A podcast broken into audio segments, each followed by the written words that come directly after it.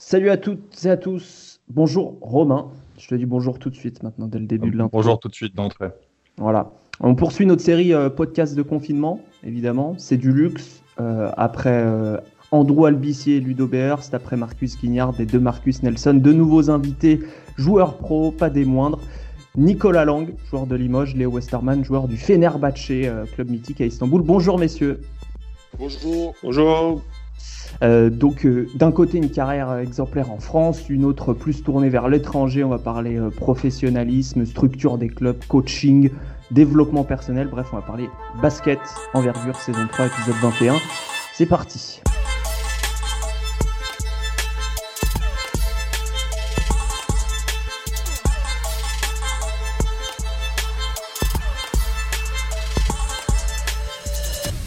Alors d'abord, euh, quand même, messieurs, votre point commun à vous deux, j'en ai pas parlé dans l'intro. Euh, je vais faire un peu dans le cliché, mais c'est un peu le- le- la cigogne et le kouglof. C'est la- c'est l'Alsace. Ouais, après, euh, après c'est pas le même département, hein, mais tu vois, on reste. ah, c'est ça. Il y en a un qui est né à Haguenau, l'autre à Mulhouse, c'est ça? Voilà, Voilà, il, c'est ça. il y a une ville- il y a une ville, il y a une ville qui est un peu mieux que l'autre. Nicolas, toi, t'es es né à, à Mulhouse, euh, Léo à, à Haguenau. Euh, la question, c'est quand même, on, on remarque que l'Alsace, c'est un- une région de vraiment très basket. Euh, si on veut un peu faire de la, de la sociologie euh, sans, sans rentrer trop dans le détail, mais pour- pourquoi, selon vous, comment vous expliquez ça, le fait que l'Alsace, ça soit une terre de basket, alors que c'est assez tourné vers l'Allemagne, qui n'est pas forcément un immense pays de basket, justement? Vas-y, Léo, je te, Euh, je te laisse vas-y, commencer. ouais. Euh, c'est vrai déjà, c'est vrai, c'est vrai que euh, je trouve qu'en Alsace, euh, que ça soit dans les, compétitions, bah, la classique en Pro A, en Pro B, National 1, National 2, il y a énormément de clubs qui viennent d'Alsace. Pourquoi? Enfin, je, je pourrais pas le dire. Après, c'est sûr que tous ces clubs à haut niveau, tous ces clubs, moi à l'époque, il y avait énormément de clubs en National 2. C'était vraiment la SIG en Pro A et le reste en National 2. Bah, ça donne envie de jouer tous ces clubs de, de village, euh, Grisoberhofen, Suffelweiersheim, etc. C'est vraiment des clubs qui, qui- que, tout- que tout, le village allait voir jouer euh, euh, le samedi soir. Et euh, il y avait- il y avait quelque chose de plus. Quoi. Y avait, euh, y avait- ça sentait vraiment le, le, le- le basket dans chaque salle. Ensuite, je pense qu'aussi, on a, par rapport à l'Allemagne aussi, comme tu le dis, où les, les gens sont un peu plus grands que- qu'en France généralement. C'est vrai. Euh, L'Alsace aussi, euh, on a un terroir, on a des, des, des- des gens qui sont plus grands que la moyenne, qui sont plus grands que la moyenne des Français. Euh, donc forcément, ça ne veut pas dire, euh, ça veut pas tout dire. hein. On voit Ludo il est alsacien, mais il fait 1m10 quoi. Et, euh, mais je veux dire que c'est vrai que j'avais beaucoup de, de- de- de coéquipiers qui avaient ma taille dans une région qui est petite par rapport à d'autres régions françaises. Euh, et on était toujours un peu plus grand. Euh, bien sûr, je prends aussi euh, le Grand Est, hein, où Vincent Pourchaud, le plus grand basketteur français, à la- Frédéric Weiss aussi qui vient de là-bas. C'est, je pense qu'on on a une moyenne de taille plus élevée que, que, que le reste des Français. Donc, déjà, Ouais. il y a ces aspects-là. C'est vrai, et ça fait ça fait pas tout ceci, puisque le peuple le plus grand au monde, c'est les Hollandais, qui sont pas connus pour avoir une équipe de basket extraordinaire. C'est vrai que c'est Ah, les, ont les pas- Hollandais Ils ont pas Il me semble, hein. Ils n'ont pas nos formateurs, c'est pour ça. C'est ça, justement, Nicolas, euh, peut-être pour rebondir là-dessus, il y a peut-être aussi des raisons euh, structurelles, euh, je sais pas, la manière dont on enseigne euh, le basket, que ce soit dans, da- dans le temps scolaire ou dans le temps loisir aussi à côté, le- les structures mises en place. Ouais, les, les structures, je pense qu'on on a, on a, déjà des très bonnes structures en Alsace. Comme, euh, comme Léo le disait, quand tu es, jeune et que tu peux tu peux t'imprégner d'une vraie culture basket avec euh, voilà, les derbies, les matchs. Moi, je me souviens, les, les SIG, euh, SIG contre Mulhouse, c'était de la Pro B encore à l'époque. Bah, c'était, tu vois, c'était un NBA à toi à l'époque, quoi. Et euh, bon, Léo, c'était plus Grise Oberhofen euh, dans, dans le coin là-bas.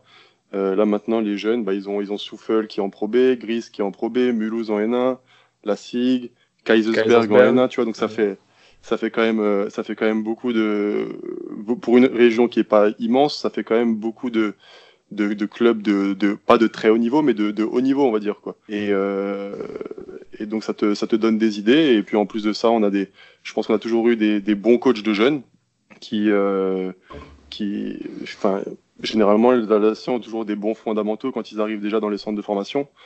Après, comme Léo le disait, on est, on est quand même assez grand. On est aussi assez lent. mais je joue au basket. Moi, moi par, par, rapport à ça, je précise, enfin, je me permets de vous couper. Euh, en équipe de France, là, moi, je, je, suis toujours sur le secteur féminin, sur les équipes de France.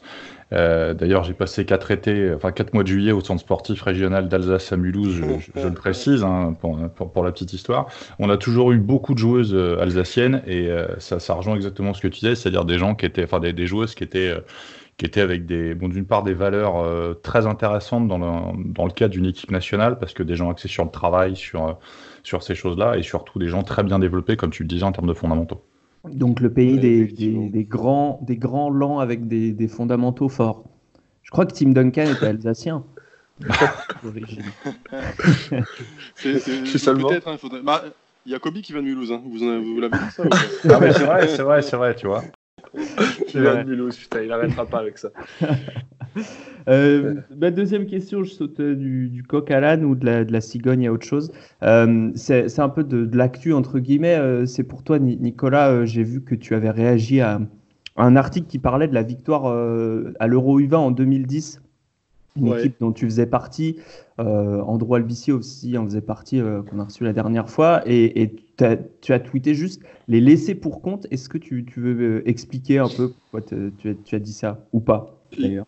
Ouais, bah, pas de souci, aucun problème. Hein. Les laisser pour compte parce que nous, on est une génération où, euh, tu vois, pendant toutes les années, euh, bon, moi, j'avais pas fait le U16, mais à partir de U18, U19, eh ben, t'as as limite l'impression qu'on arrivait et nous, tout ce qu'on nous disait, c'était qu'il fallait jouer le maintien tu vas juste pas descendre, pas descendre, en, pas descendre en, deuxième division pour que derrière euh, les 91 puissent. Euh, enfin, c'était, c'était limite du manque de respect. J'ai toujours trouvé ça.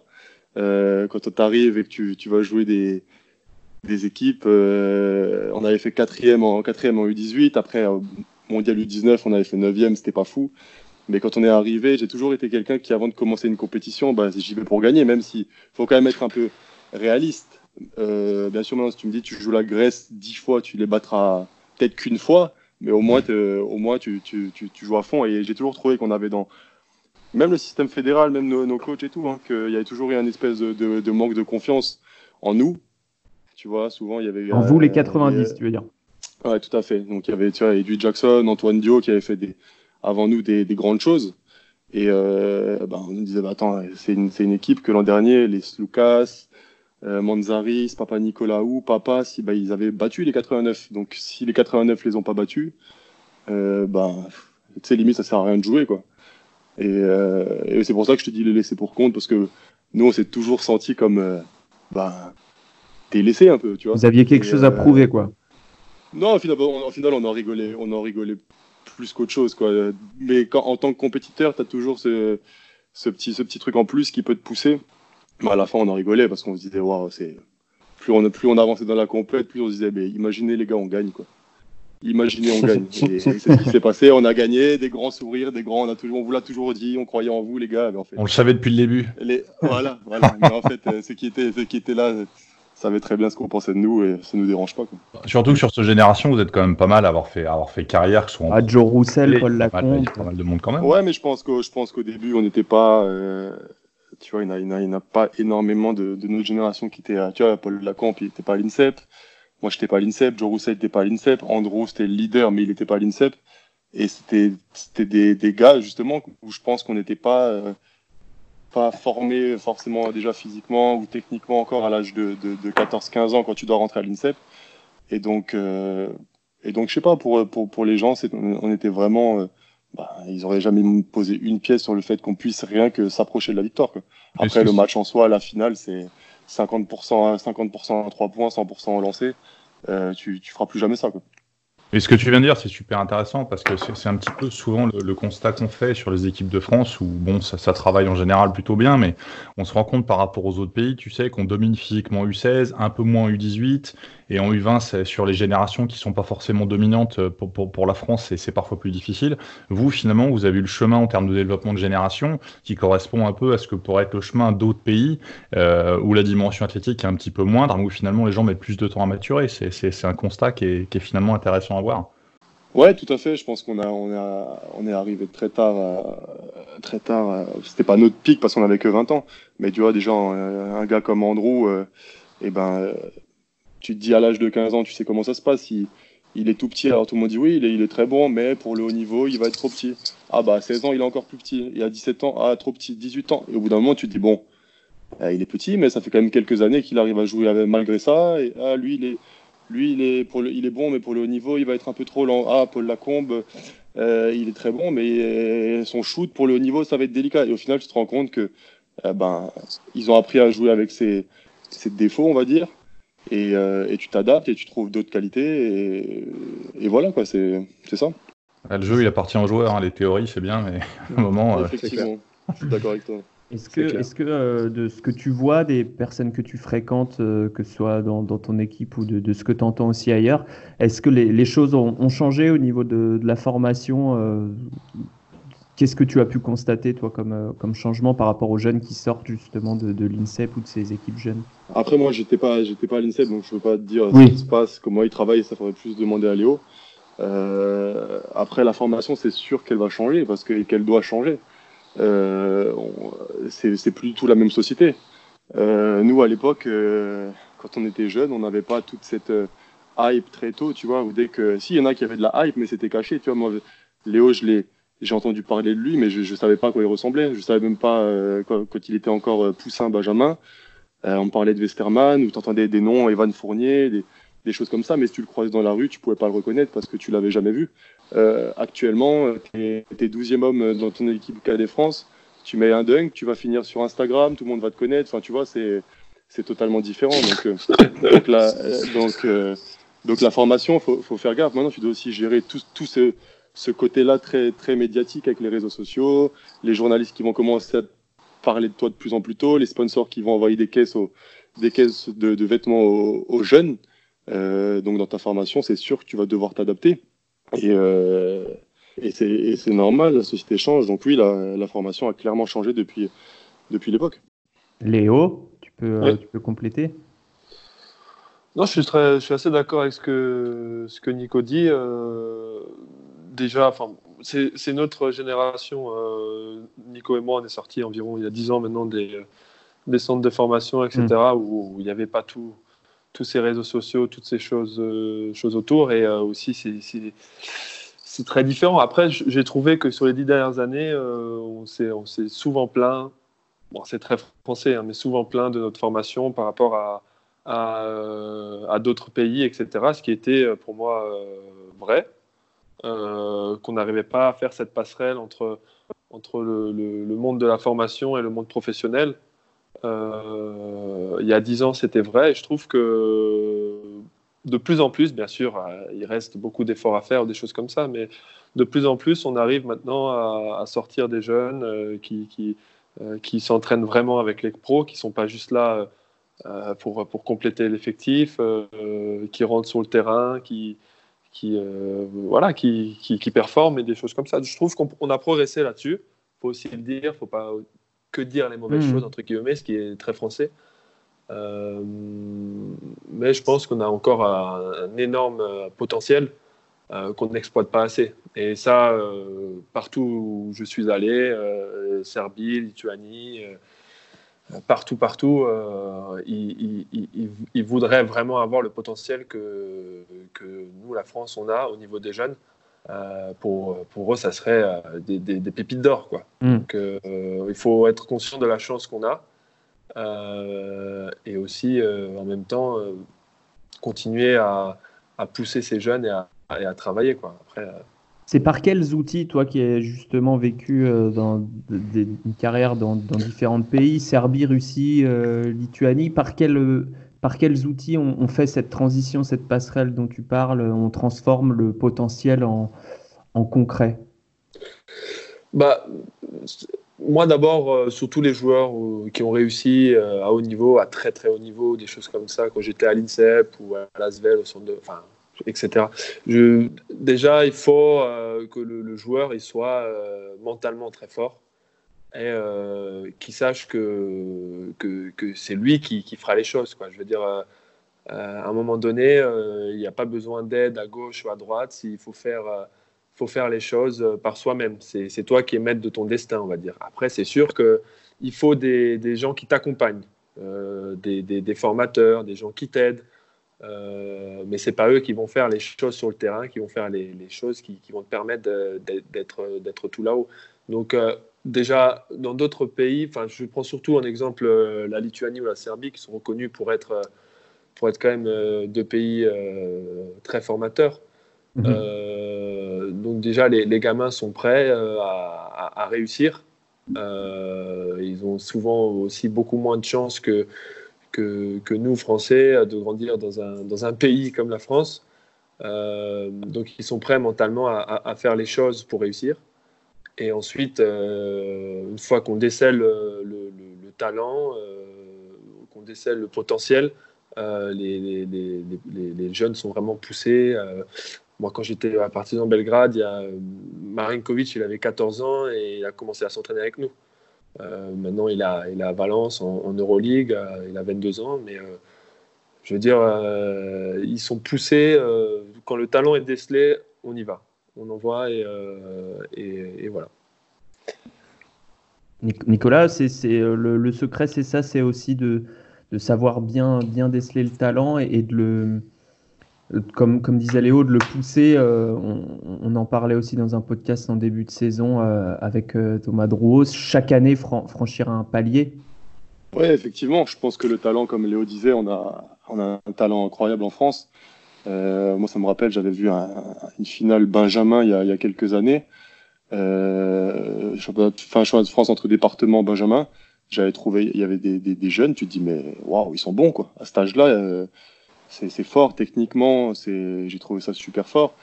Et, tu te dis, c'est là que quand tu vois ça, tu te dis, mais le talent, on l'a. Maintenant, qu'est-ce qu'il faut pour, réussir à, passer à l'étape supérieure?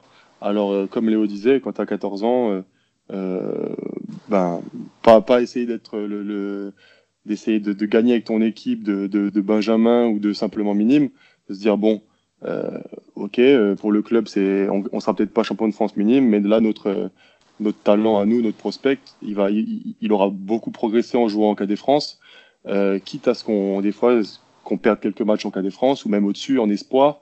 Ou voilà, l'exemple de déjà s'entraîner avec des pros, ça, ça peut pas lui faire de mal. Mais pour ça, faut, faut pousser, faut un peu des fois euh, euh, briser les codes, tu vois. Donc, euh, mais quand quelqu'un est bon, je pense que le plus tôt possible, tu le mets dans, dans la difficulté, mieux, mieux c'est. Et si on, prend vos, exemples personnels à, vous, comment, euh, comment vous l'avez faite cette passerelle? C'était pas, pas forcément euh, évident pour l'un comme pour l'autre. Comment vous, êtes devenus des professionnels? Vous avez duré aussi en tant que professionnel. C'est, quoi au quotidien euh, quand on a 17-18 ans de, de, se dire bah, il faut que je m'entraîne plus, savoir sur quoi bosser, savoir comment s'entourer? Comment vous avez fait? Bah, moi, c'est déjà c'est j'étais pas moi je, me considère pas comme tu vois comme ces gars là où je te dis à 14 ans tu peux aller t'entraîner avec des pros 15 ans. Euh, moi 17 euh, ans euh, quand je m'entraînais avec des pros j'avais l'impression que c'était euh, c'était 5 6 niveaux au-dessus de, ce que je pouvais faire. Si un jour j'arrivais à ce niveau là je tu vois c'était c'était mon objectif. Mais je me dis waouh il reste beaucoup beaucoup de travail que ce soit physiquement techniquement tu vois il y avait quand même une certaine forme d'humilité. Et puis après tu as de la chance aussi. Je pense que c'est aussi une certaine forme de chance dans une carrière de tomber sur des personnes qui vont qui vont t'aiguiller. Comme moi, ma, dans, voilà, dans ces années-là, je tombe sur un Stéphane Rizaché. Euh, c'est le c'est la meilleure chose qui pouvait m'arriver parce que tu le, déjà tu le respectes et il va t'expliquer comment ça se passe, comment ça se passe donc à Chalon-sur-Saône, euh, club de Pro A, mais aussi comment ça se passe euh, au-dessus. Souvent, il, nous disait à moi et Geoffrey Lauvergne, donc tu vois, aujourd'hui, c'est passé ça à l'entraînement, euh, ou en match c'est passé ça, mais c'est ça c'est pas le vrai basket quoi. Je crois pas que c'est ça le, le, vrai basket parce qu'il existe le vrai basket, c'est ça, c'est en Euroleague et en Euroleague ça, une situation comme ça, ce serait passé comme ça. Euh, si tu veux si tu veux durer, euh, là rentre pas chez toi, viens faire des shoots ou va t'étirer ou euh, fais, fais des choses. Donc si t'as pas un, un modèle, c'est on peut pas toujours blâmer les les jeunes, ah ils travaillent pas assez, ils sont un peu feignants. Mais s'ils ont personne pour leur montrer la voie, c'est aussi délicat. Et après, bien sûr, le reste, c'est à, c'est à eux de faire le boulot. Et ah, puis comme mentor, on a vu pire que Stéphane Rizaché quand même, parce que le bonhomme a une, une, espèce, une carrière, euh, fou là là. ouais, une, carrière, enfin, sur le terrain, en dehors du terrain. Ah ouais, immense, respect, immense respect pour Steph en tout cas. Immense respect, et puis c'est quelqu'un qui était à l'époque où, enfin, qui est dans le contexte de l'époque, qui était pas si loin que ça de la NBA.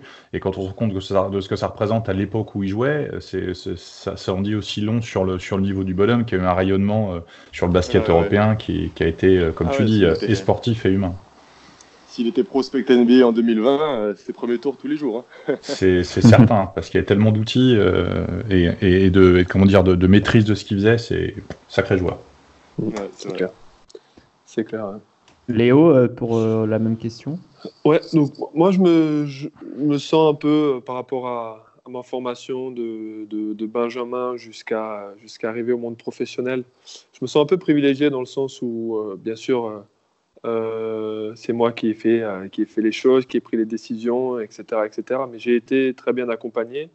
Et comme je l'ai dit, c'est aussi très important. C'est-à-dire quand quand je pars en deuxième année, euh, deuxième année de Pôle Espoir, euh, je, ne la fais pas. Je pars à Nancy euh, pour jouer KD France et m'entraîner avec les, Espoirs.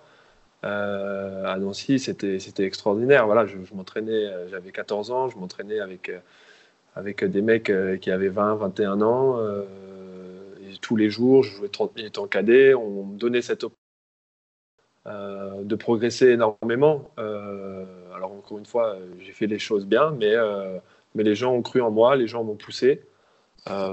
derrière, pareil, j'arrive à l'INSEP, tout se passe bien, je, finis l'INSEP avec les croisés. Et Lasvel a encore une fois fait une, malgré ça une super proposition avec, avec beaucoup de temps de jeu, avec des responsabilités en, pro pour, justement pour cette passerelle. Donc je me sens privilégié, privilégié là-dessus par rapport à d'autres joueurs qui ont vraiment dû cravacher beaucoup euh, pour, euh, pour, euh, pour, pour y arriver. moi, tout s'est plutôt bien déroulé comme dans un, entre guillemets, un, un plan parfait, quoi. le plan qu'on mm. idéalise quand on est petit pour de Benjamin à, à pro. voilà, donc je suis très content là-dessus. Et après, pour perdurer, de toute façon, il y a il n'y a, pas de secret. Hein. Euh, tu, travailles, euh, tu t'entoures des bonnes personnes, tu prends les bonnes décisions. Euh, et voilà, normalement, ça, ça, devrait passer. Dans, dans, le parcours, dans ton parcours, tu en parlais déjà à la sortie de l'INSEP, mais il y a eu quand même plusieurs phases de blessures. Mhm. Euh, comment tu as appris à gérer ça euh, Comment, puisque c'est, il y, en a beaucoup euh, qui, qui, se font plomber finalement par une blessure ou par une autre ou par un enchaînement. est-ce que c'est un aspect également mental? Est-ce que tu t'es fait accompagner? Comment tu as géré ça tout au long de ta carrière? Ben les deux, les deux. Hein. de toute façon, des fois, moi, ça me fait rire quand les gens disent ah, j'ai les croisés, c'est fini, quoi. Enfin, je peux plus rien faire parce que maintenant, j'ai eu un paquet de, blessures où euh, même euh, des docteurs ont dit c'est fini, euh, tu peux plus, tu peux, tu pourras, tu pourras arrêter ta carrière et, encore une fois, la force mentale et, s'entourer des bonnes personnes, prendre les bonnes décisions, écouter son corps, mais en même temps le pousser à ses limites. Et, et, voilà, enfin, beaucoup de blessures, c'est sûr que ça fait partie entièrement de, de, ma carrière, des grosses blessures surtout encore une fois, c'est comme la réussite, hein, euh, c'est le mental euh, du sportif pour, pour tous les jours se lever, euh, pour aller contre la, la, douleur et faire les choses bien et en même temps s'entourer des, bons kinés, des bons préparateurs physiques, des bons coachs. voilà, les bonnes décisions et le mental, pour moi, c'est la clé d'une longévité dans une carrière et, et à tous les niveaux. Et quand tu parles de mental, tu as des, coachs mentaux ou c'est vraiment quelque chose qui est assez inné chez toi de, fait d'avoir cette motivation ou que tu as appris à, avoir aussi au cours de ta formation vu que tu étais très tôt euh, au haut niveau?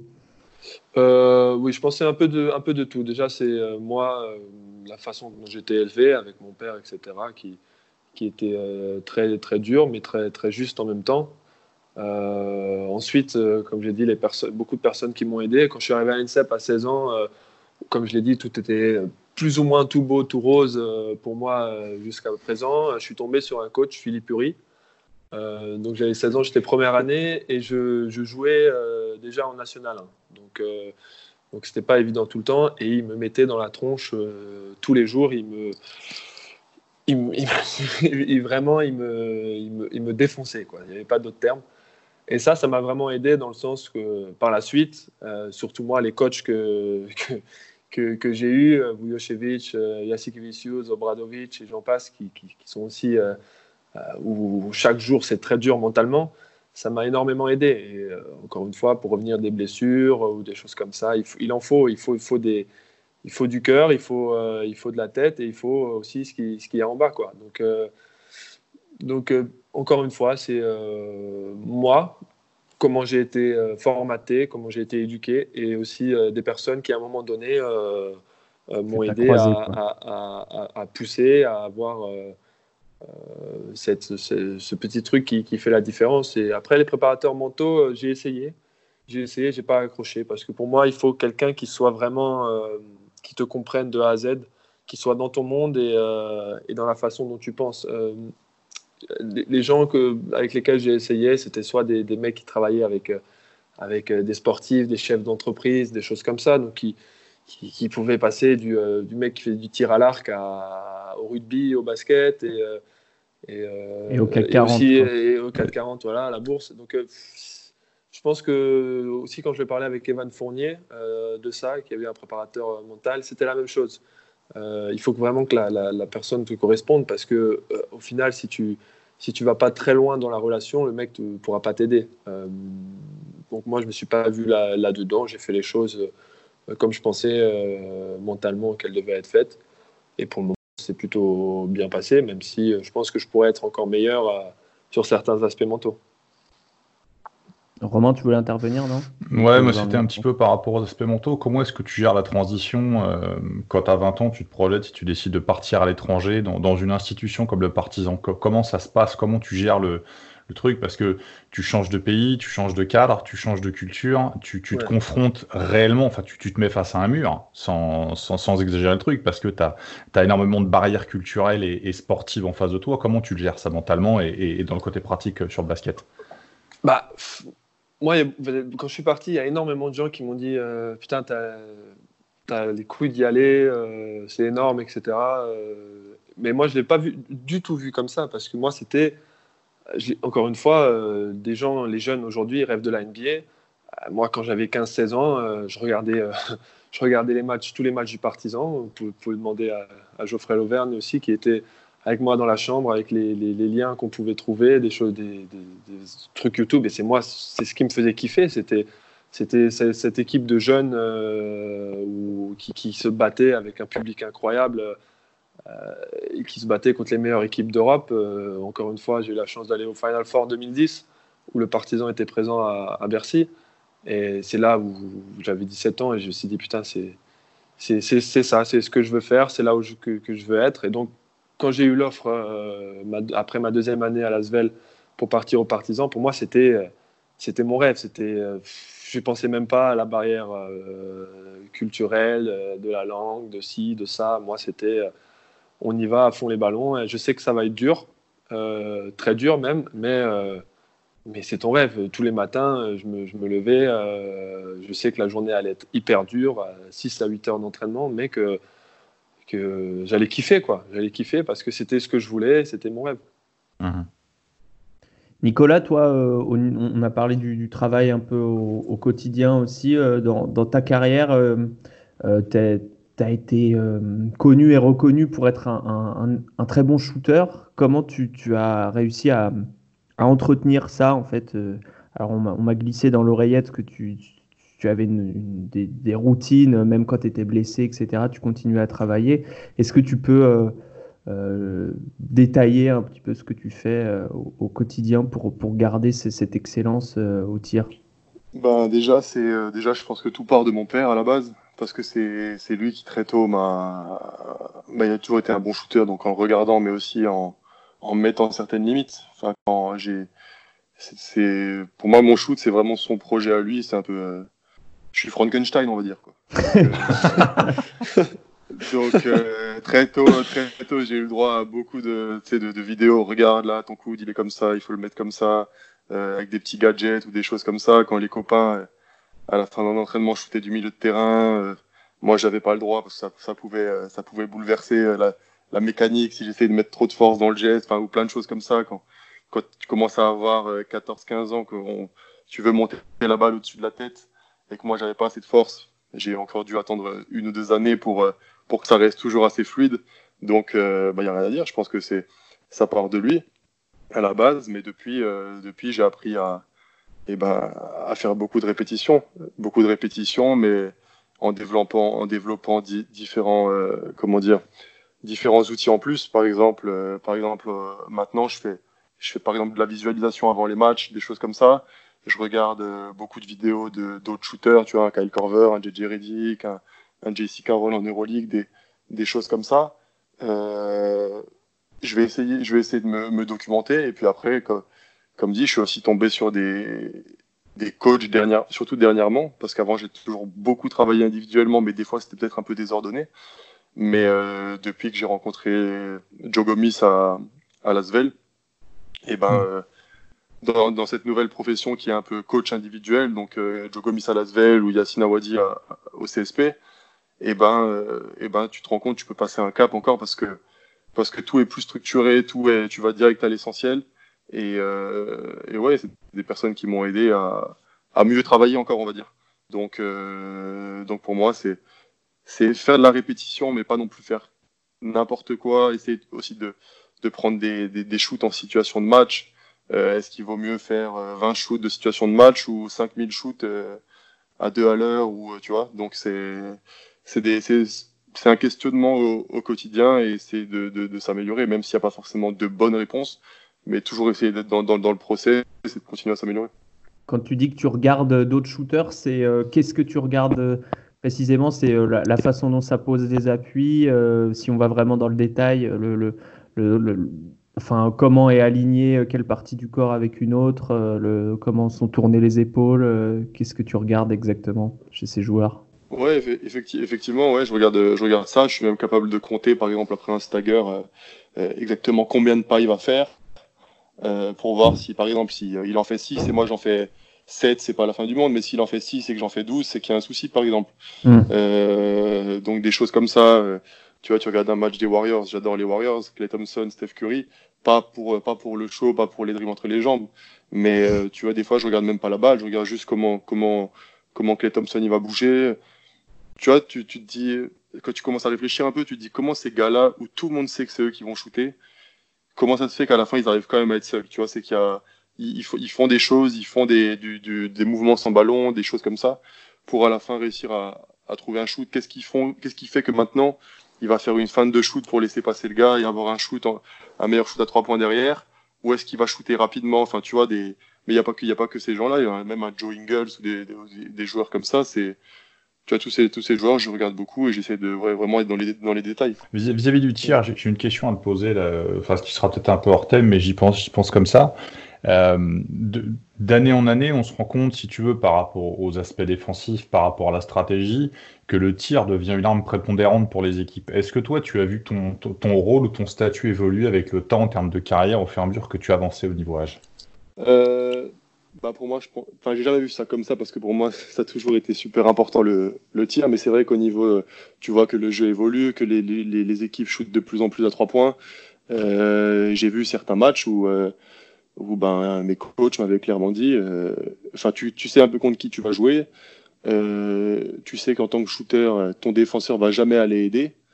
Euh, donc tu es là un peu pour, euh, tu vas étirer le jeu. Tu sais que, que ce soir-là, tu vas être un peu en mode sacrifice, quoi.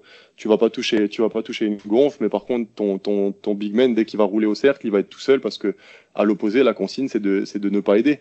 Et, et oui, ça et, et, des fois c'est frustrant parce que tu te dis attends mais là j'ai joué 30 minutes, j'ai shooté une fois, donc du coup euh, tu as l'impression d'avoir fait un mauvais match. Mais je trouve qu'il y y a plus en plus de d'équipes qui par rapport à ce, au shoot à trois points, arrive à trouver des variantes. Et ça, le fait que les joueurs ça, sont de plus en plus adroits, parce que même maintenant, des mecs qui sont pas euh, catalogués pardon, euh, comme joueurs adroits, bah, mettent de plus en plus de shoots. Euh, et par le travail, tu vois, moi, un gars comme Charles Cahudi, moi, ça m'a toujours marqué à quel point euh, les gens, quand tu entendais parler les gens sur Charles, tu as l'impression qu'il ne pouvait pas marquer. quoi. Alors que ça fait quelques années qu'il a plus il est entre 40 et 50% à 3 points, que c'est un, un, vrai bosseur. Et tu vois, donc il y a aussi beaucoup de préjugés là-dessus. tu vois.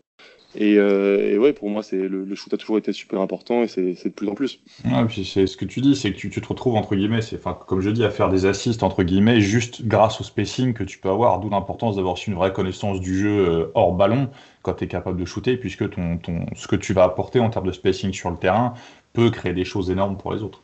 Effectivement, maintenant si tu joues avec un, tu vois, un 4 qui peut pas du tout shooter, bah, ça te ferme toute la raquette. Si tu as le 4-5, tout le monde se marche dessus. Enfin, tu vois, c'est, c'est, faut, il faut un peu connaître le jeu et un peu regarder autre chose que juste euh, qui marque euh, un, ou un, dunk, un, dunk, ou des choses comme ça. Quoi. Il, y a, il, y a, beaucoup plus que ça. Léo, est-ce que toi, euh, c'est devenu aussi ces dernières années, tu as remarqué euh, l'émergence de, de coachs individuels euh, également à l'étranger ou, ou c'est quelque chose qui avait déjà assez tôt, je sais pas, à ton époque du, du partisan, s'il y en avait déjà par exemple?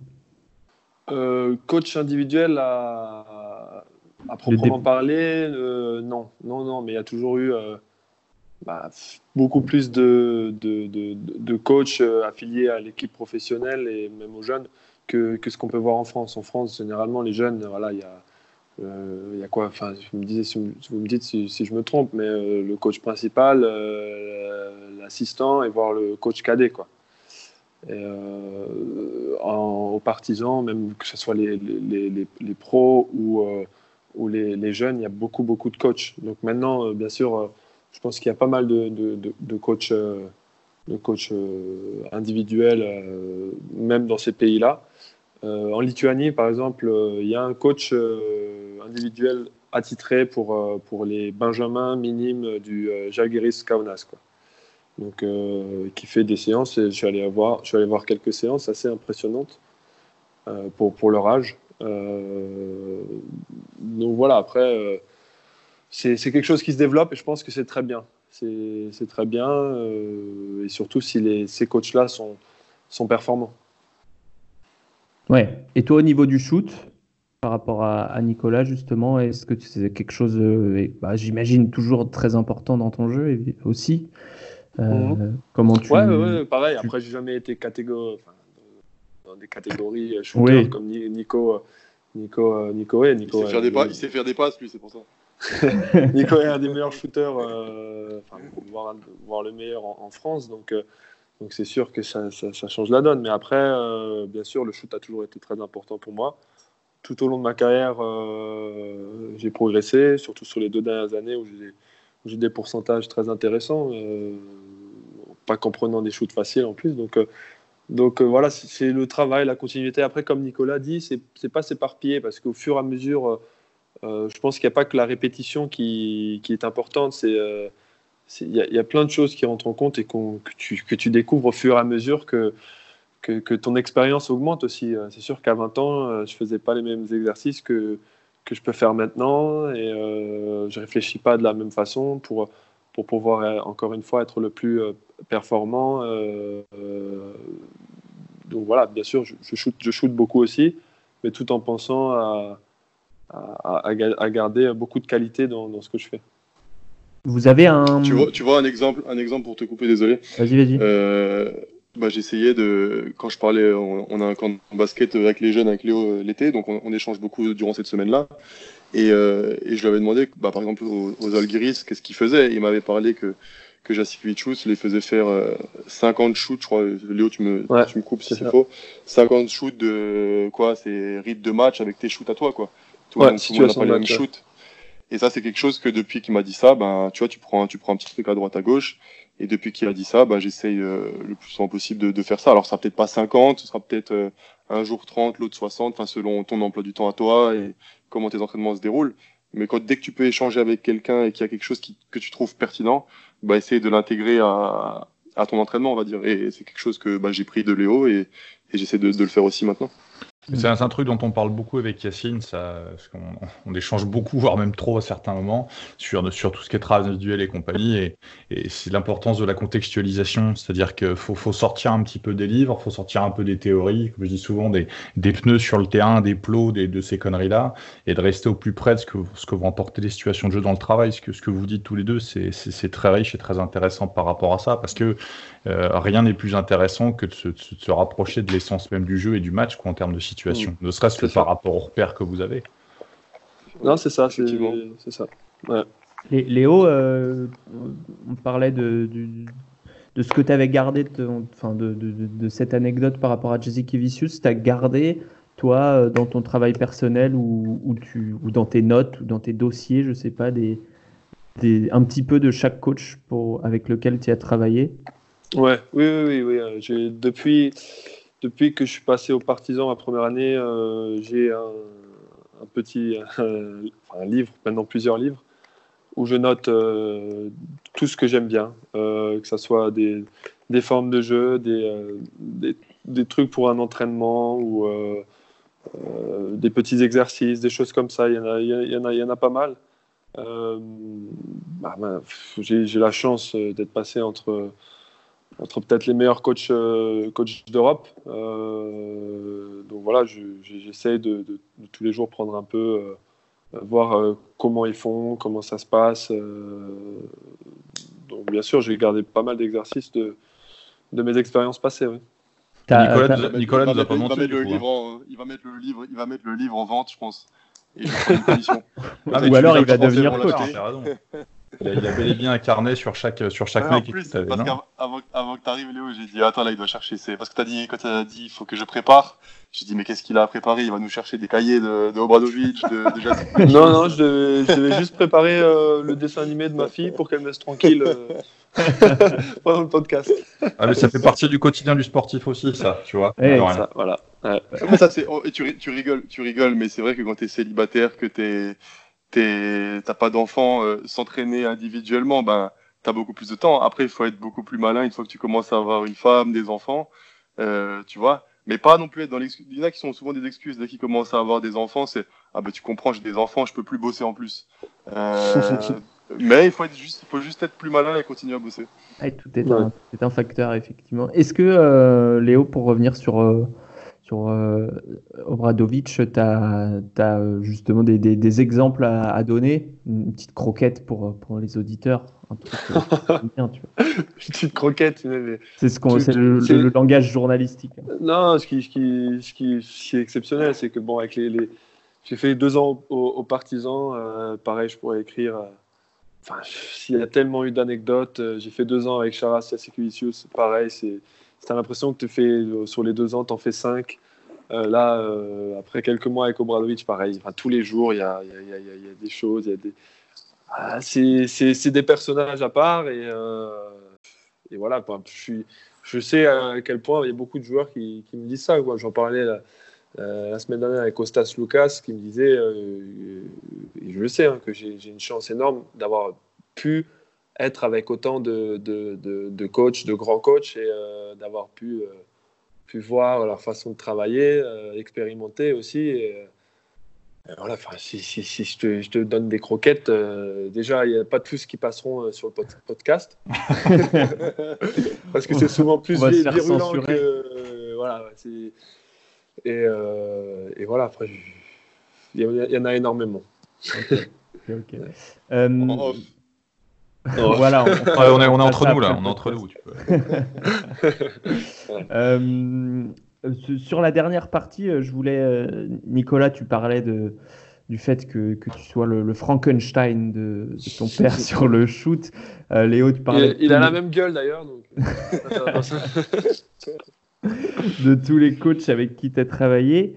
Euh, y a quelque chose qui est quand même très intéressant, c'est de, de savoir si tout s'apprend ou, pas. C'est-à-dire que euh, pour euh, Nicolas, ça, on va surtout pas parler du shoot, mais on peut aussi également parler d'autres aspects. Euh, qu'est-ce qui est inné et qu'est-ce qui ne l'est pas? C'est quelque chose qui est, très important pour nous dans le podcast quand on va regarder évoluer un, prospect, par exemple, qui va jouer en, en NCAA ou en Europe. je sais pas, on va regarder jouer Denis Avdija. Qu'est-ce qu'il va pouvoir apprendre et qu'est-ce qui va ne ne, va pas pouvoir apprendre au futur dans sa carrière Qu'est-ce que vous en pensez? Qu'est-ce qu'on peut apprendre en fait? Ou plutôt qu'est-ce qu'on ne peut pas? C'est peut-être plus court. Moi, je suis partisan, je suis vraiment partisan de, l'école où que tu peux apprendre beaucoup de choses, on va dire. Tu sais, je suis pas trop dans, dans, dans cette histoire de talent, de il y, a tellement eu de contre-exemples que, bah, que le talent, une part de talent, ok, existe un peu, mais ah, lui, il est juste talentueux. Il, je vais pas te sortir toutes les, les pubs Nike sur Michael Jordan ou les, les trucs, euh, voilà, les trucs euh, un peu nuls comme ça. Mais euh, mais il y a eu tellement de joueurs qui qui étaient pas censés réussir et qui au final ont réussi en pas qu'en bossant, mais aussi après il faut aussi une petite part de chance. Mais oui, je suis d'accord avec toi que j'ai jamais vraiment compris ces gars qui étaient à à 40, 50% au lancer franc. Euh, alors c'est beaucoup de travail, c'est beaucoup de répétitions, même si ton geste n'est pas parfait, tu peux quand même euh, voilà, continuer à travailler, à travailler, à bosser. Après, y a, des fois, il y a, même en voulant travailler, par exemple, tu es jeune, on va dire que tu es un joueur euh, hyper athlétique. Euh, même si on te dit, euh, travaille ta technique pour, voilà, pour matcher ce, ce, côté athlétique, quand tu vas commencer à arriver en match, bah, ta, ta première réaction, ça va être essayer d'aller marquer. Et donc, tu vas, tu vas refaire ce que, ce que tu sais faire. Donc, tu vas, tu vas, tu vas bombarder en vitesse et tu vas, tu vas aller marquer. Si tu si es un joueur plutôt shooter, bah, ton premier réflexe, ça va être de, de, de shooter, de shooter extérieur pour, euh, pour, euh, pour marquer. Et du coup, c'est, tu vas, tu vas t'empêcher de développer certaines hautes qualités, tu vois. Pour revenir là-dessus, j'avais, j'avais entendu une interview de Thierry Henry, euh, bah, qui disait que lui, quand il était à Clairefontaine à l'époque, et eh ben, le, le coach, lui interdisait de passer en vitesse. Donc ça veut dire que même quand il commençait à, à passer, il devait toujours attendre le défenseur et que ça lui, ça lui avait appris à, à, ben, à avoir des contraintes dans son jeu et à, et à jouer autrement que simplement avec ses, ses qualités premières. Et j'ai trouvé ça vachement intéressant. Et il faut constamment trouver des, pour moi, dans la formation, des idées pour faire progresser les, les jeunes sur, sur ce qu'ils ne savent pas faire, ou moins faire, tout en continuant à bosser le point fort. Euh, moi, je suis plutôt d'accord avec Nico sur le, fait qu'il y a énormément de choses qui peuvent s'apprendre. Euh, mais pour moi, il y a toujours une part de dîner, dîner de talent. Alors, euh, pour moi, par exemple, comment Nico, Hugo Invernizzi ou Steph Curry, les grands shooters, cassent leur poignet, moi, je serais incapable de le faire, même si, si je, je travaillais ça pendant je ne sais pas combien de temps, parce qu'ils ont un, une sorte de relâchement, des choses comme ça, euh, euh, qui, qui, est, qui, est, pour moi inné. Après, euh, c'est pareil pour un, un, corps comme LeBron James ou des choses comme ça. Il y a des choses qui, qui, qui sont, qui sont inexplicables et qui sont mm. propres, propres à chacun. Un Theodosic, sa vision, enfin, des, des, choses que personne ne voit. c'est pas quelque chose qu'on va travailler à l'entraînement un compte zéro, quoi. Euh, voilà, il y a plein, il y a plein d'exemples comme ça et il y a beaucoup de choses qui s'apprennent. Euh, par exemple, quand on, est, quand on est jeune, quand on a 14-15 ans, euh, c'était vraiment le problème aussi, je trouve, il y a, y a 10, 10 ans, 15 ans en France, quand moi j'étais Benjamin, où, vraiment on, s'attardait sur des joueurs qui avaient un physique déjà, déjà impressionnant. Quand on jouait l'île de France, où les mecs, ils avaient déjà deux têtes de plus, qu'ils étaient déjà formés, ou des choses comme ça. Euh, et, je pense que nous, on, a appris à, quand on est plus frêle, quand on est plus petit, euh, quand on joue contre plus vieux, plus grand que soi, euh, tu apprends d'autres choses. Quoi. Un mec qui, fait, qui en Benjamin fait un 90, qui, qui, qui, veut faire une passe, il l'a fait directement, avec aucune technique, il n'y aura pas de problème, personne ne pourra l'intercepter. Alors que si tu es plus petit, plus frêle, etc., il faut trouver des angles, il faut trouver euh, des façons de, bouger ses pieds, euh, ses mains, des, des, euh, des, spins même dans le, dans le, ballon, des choses comme ça. tout s'apprend, mais il y a, il y a, enfin beaucoup de choses s'apprend, pardon, mais il y, y a, vraiment une part d'inné qui, qui, à un moment donné, fait, fait la différence entre un, entre un joueur lambda et un joueur talentueux. voilà, et sur, sur le QI, justement, tu parlais de Teodosic, euh, la vision de jeu, à quel point ça s'apprend, puisque toi, tu as quand même euh, évidemment progressé depuis le début de ta carrière là-dessus, euh, mm. en tant que, que, meneur de jeu. Est-ce qu'il y a un plafond, en fait, et où il, où il se trouve? Non, il n'y a, a, pas de, a pas de plafond. Après, tu peux toujours tu peux toujours t'améliorer dans, dans, dans, dans, tous les, tous les secteurs. Après, moi, je sais que par exemple, là où moi, je, connais mes forces, mes faiblesses, là où je pense avoir un peu euh, des choses innées, un peu plus talentueux, c'est euh, la façon de, reconnaître les situations. comme comme d'autres joueurs, voilà, je suis plus lent, je suis, je suis moins rapide, j'ai pas beaucoup d'envergure. j'ai d'autres choses physiques qui sont intéressantes, mais je pense que mon, ma chose innée vient vraiment là-dessus. Et après, c'est juste quels outils tu, tu, tu, mets en place autour de ça, comment tu travailles pour justement améliorer, pour qu'on voit mieux ton point fort, ton, ton talent, ton, ce qui est inné, que, que tes points faibles. Quoi. Nicolas, tu as, peut-être autre chose à, ajouter là-dessus sur le QI, euh, la, façon de se déplacer euh? Non, après je pense que le QI, ça vient. Après le QI, c'est aussi subjectif. Hein, tu vois, y a... je connais un paquet de gars où on disait euh, QI basket incroyable. Même à l'époque, je me souviens, ils faisaient des classements sur le QI basket. Et waouh, c'était fou. Tu vas nous emmener sur le sujet des classements, fais attention. les classements, c'est toujours un peu compliqué. Hein. Quel genre de classement tu parles, Nico ah, ils avaient fait, À l'époque, ils avaient fait un classement sur le QI basket. Euh, un classement sur le QI basket et il y avait des gars et tu t'échangeais avec leurs ex-coéquipiers et tu disais, mais il est vraiment très fort dans le jeu, connaissance de jeu. Tu dis, mais non, il voit pas une passe, quoi. Mais c'est juste que, comme, déjà, comme t'es meneur de jeu, soi-disant, quasiment sûr d'avoir un QI basket incroyable, alors que tu vois que ton big, alors que tu vois que ton big man. Enfin, tu vois, on a tous connu des comme ça. Mais euh, pour remonter sur le QI, je pense que oui, déjà l'expérience, plus tu fais de matchs, plus tu fais d'erreurs, plus tu, tu peux apprendre de ça. Je veux dire, après, si tu tombes, un, un coach est censé aussi améliorer, aider ses joueurs à mm. améliorer ce QI basket. Euh, Qu'est-ce que la défense fait en face? Euh, Voilà, est-ce que ça vient bumper sur un pick and roll ou lâcher la balle? Enfin, il y a, y a, tellement de choses à, dans le QI basket que je pense que tu peux améliorer. Après, comme, disait Léo, il y a, une toute petite part d'inné qui fait que euh, entre un grand joueur et un très grand joueur, ben, c'est peut-être ça qui fera encore la différence. Mais pour moi, le, oui, le Q basket, je pense que tu peux l'améliorer chaque année. Et je pense, moi, je me, vois progresser chaque année alors que euh, c'est juste, de l'expérience. Et tu vois des nouvelles situations, tu vois des nouveaux coachs qui t'apprennent des nouvelles choses, tu vois des coéquipiers qui t'apprennent des nouvelles choses aussi. Euh, donc voilà, pour moi, il y a l'évolution s'arrête jamais. Parfait. La, perspective, Nicolas, toi d'éventuellement jouer à l'étranger, c'est quelque chose qui te, qui, qui te, comment dire, qui t'attirerait ou c'est une opportunité qui s'est pas présentée? Comment, comment est-ce que tu le vois? Écoute, moi j'ai toujours, je vais être honnête, hein, j'ai toujours rêvé de, de, jouer à l'étranger, voir autre chose. Euh, maintenant, euh, quand tu as 30 ans, tu vas avoir deux enfants, tu es bien, es bien à Limoges. Euh, t'es plus dans la même perspective où tu es prêt à faire all-in, tout lâcher et, et tu vois et aller n'importe où même hmm. si c'est au fin fond de la Grèce et que tu as, as, 9 chances sur 10 de pas être payé tu vois. Euh, t'es plus dans cette euh, t'es plus dans cette perspective de un peu kamikaze on va dire. Mais euh, oui j'aurais toujours aimé aimé euh, aimé jouer à l'étranger. Après si si ça se fait pas maintenant je veux dire j'aurais j'aurais fait la carrière que j'ai fait et j'ai une belle carrière quand même hein, ça, ça m'empêchera pas ça m'empêchera pas de dormir on va dire Léo, les perspectives pour toi euh, sur, euh, sur tes objectifs euh, qui te restent à accomplir? Tu as, croisé des grands coachs, tu as joué dans des grandes équipes, qu'est-ce qui te manque? L'Euroleague. le, titre, le titre, le titre, c'est tout. Enfin, moi, c'est ce qui me. Pourquoi je suis motivé tous les matins quand je me lève, c'est pourquoi je travaille. Pourquoi...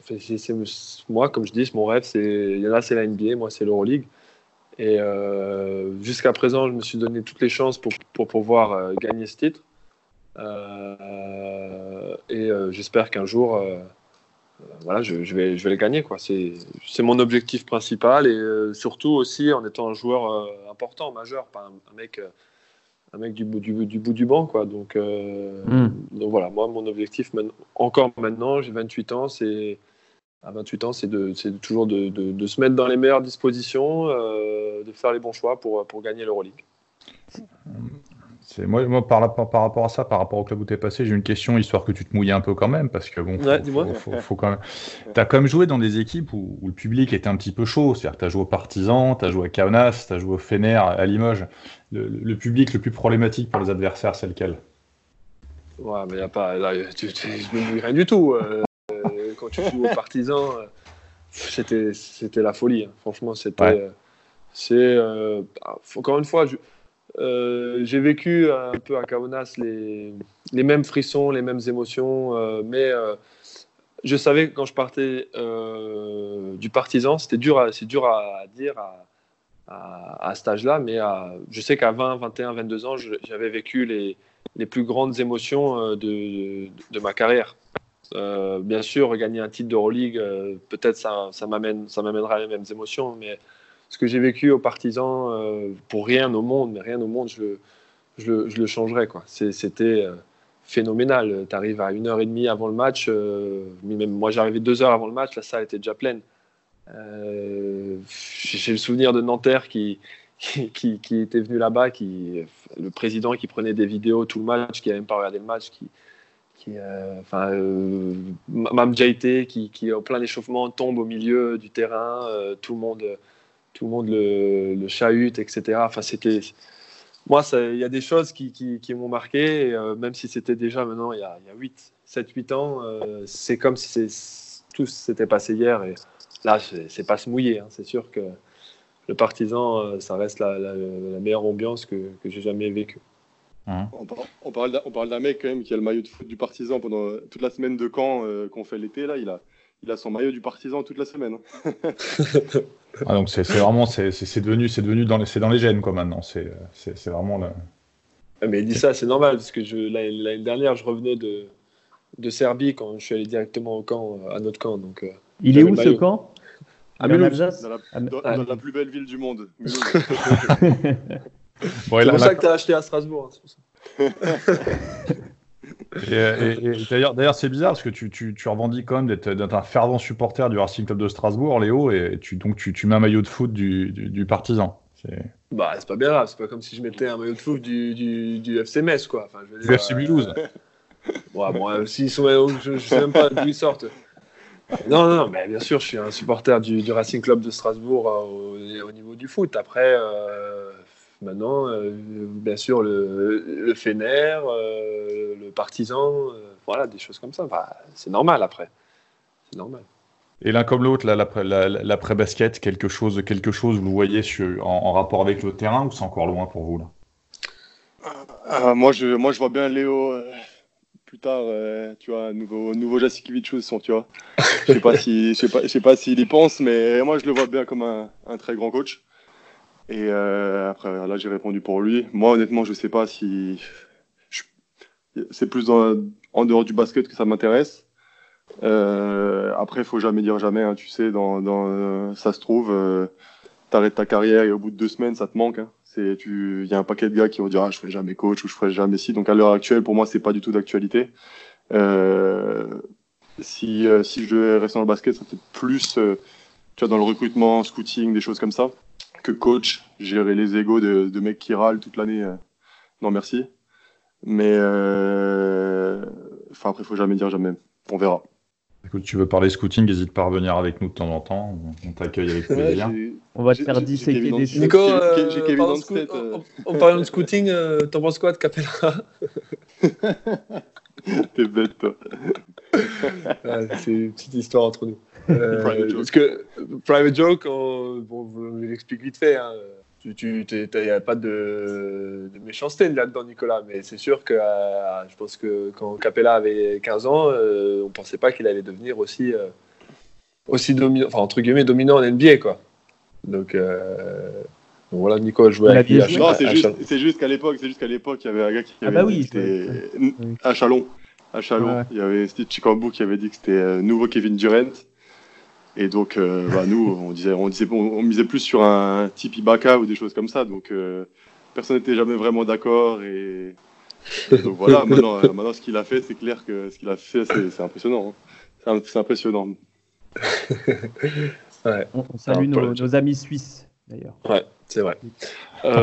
pour, pour ma part, j'y commence vraiment à, à y songer bien sûr, ça dépend aussi euh, de ta situation financière à la fin de ta carrière. Que euh, si tu veux faire les choses pour vraiment gagner de l'argent, si tu veux faire les choses qui, qui, euh, qui te plaisent, sans penser vraiment à, combien je vais gagner, qu'est-ce que je vais pouvoir faire, ou des choses comme ça. Quoi.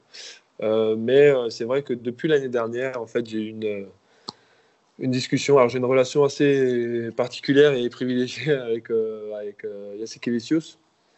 et on était à une soirée après un match qu'on avait gagné, en, pleine boîte de nuit, quoi. Et, euh, et euh, il m'a vraiment dit qu'il fallait que euh, pour lui, j'ai un grand avenir là-dedans, etc., etc. Alors depuis que lui m'a dit ça, c'est vrai que, que j'y pense un peu plus. Et après, comme j'ai dit, si j'ai des cahiers depuis, depuis 8-9 ans où je suis professionnel, tous les ans, j'écris des choses, des choses qui m'intéressent. Et c'est sûr qu'à un moment donné, ça, euh, c'est euh, ça prouve les choses quoi.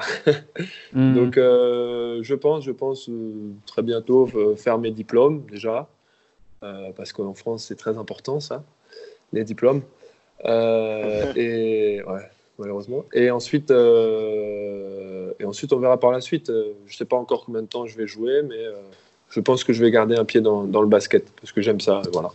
Très bien. Donc au pire, j'aurais toujours un, j'aurais toujours un boulot d'assistant au cas où. Il se place déjà. C'est ça, ça. On, voit les mecs qui font leur move quelques années avant, c'est important. je serais, je serais, l'assistant mieux payé de l'histoire des assistants ah bah, hey, eh, je, fais de la vidéo, je te garantis qu'on n'est pas si bien payé que ça quand même. Donc, y a quand même... Euh, non, mais euh, Nico, si tu sais que euh, j'étais quand même avec des, des, des, coachs qui, ont qui étaient très similaires. Hein. Itoudi, Sobradovic, Charas, même il y a Vujocevic, c'est un peu la même école. Et l'assistant vidéo est extrêmement important et un peu le souffre-douleur. Hein. donc, euh, je ne voudrais pas trop te manquer de respect. Euh. Quand on fait une séance vidéo, je vais dire, mais gros, par contre, tu vas te calmer. Hein. voilà, c'est ça. Donc, euh, non, tu ne seras, pas, tu seras pas ça. On verra comment ça tourne. En tout cas, je vous remercie. Je vous avais promis euh, pas trop plus d'une heure. Je crois qu'on est à peu près respecté pour une fois. C'est ça. Euh, donc, je vous remercie tous les deux d'avoir euh, d'avoir participé à, ce podcast. C'était vraiment un plaisir. Vous revenez quand vous voulez. Merci beaucoup. merci à vous. Bah, merci à vous. Merci à vous. On vous souhaite respectivement de, belles suites de carrière. Je ne vais même pas dire fin de carrière. Vous êtes encore à, 30 ans et moins. Donc, Ouais, ça commence à venir, hein Ça commence, voilà. La fin est plus proche que le début. Euh, doucement, mais sûrement. Hein. mais voilà, à, Limoges et à Istanbul euh, ou ailleurs, euh, une belle suite de carrière et vous revenez quand vous voulez. Vous êtes les bienvenus. Merci beaucoup. Et Merci quant À, à, nous, auditeurs, on, se retrouve pour un, prochain épisode. je sais pas de quoi on va parler. Prochain épisode, peut-être de, de, préparation mentale. On verra. Ouf. Intéressant. Léo, Léo a des contacts.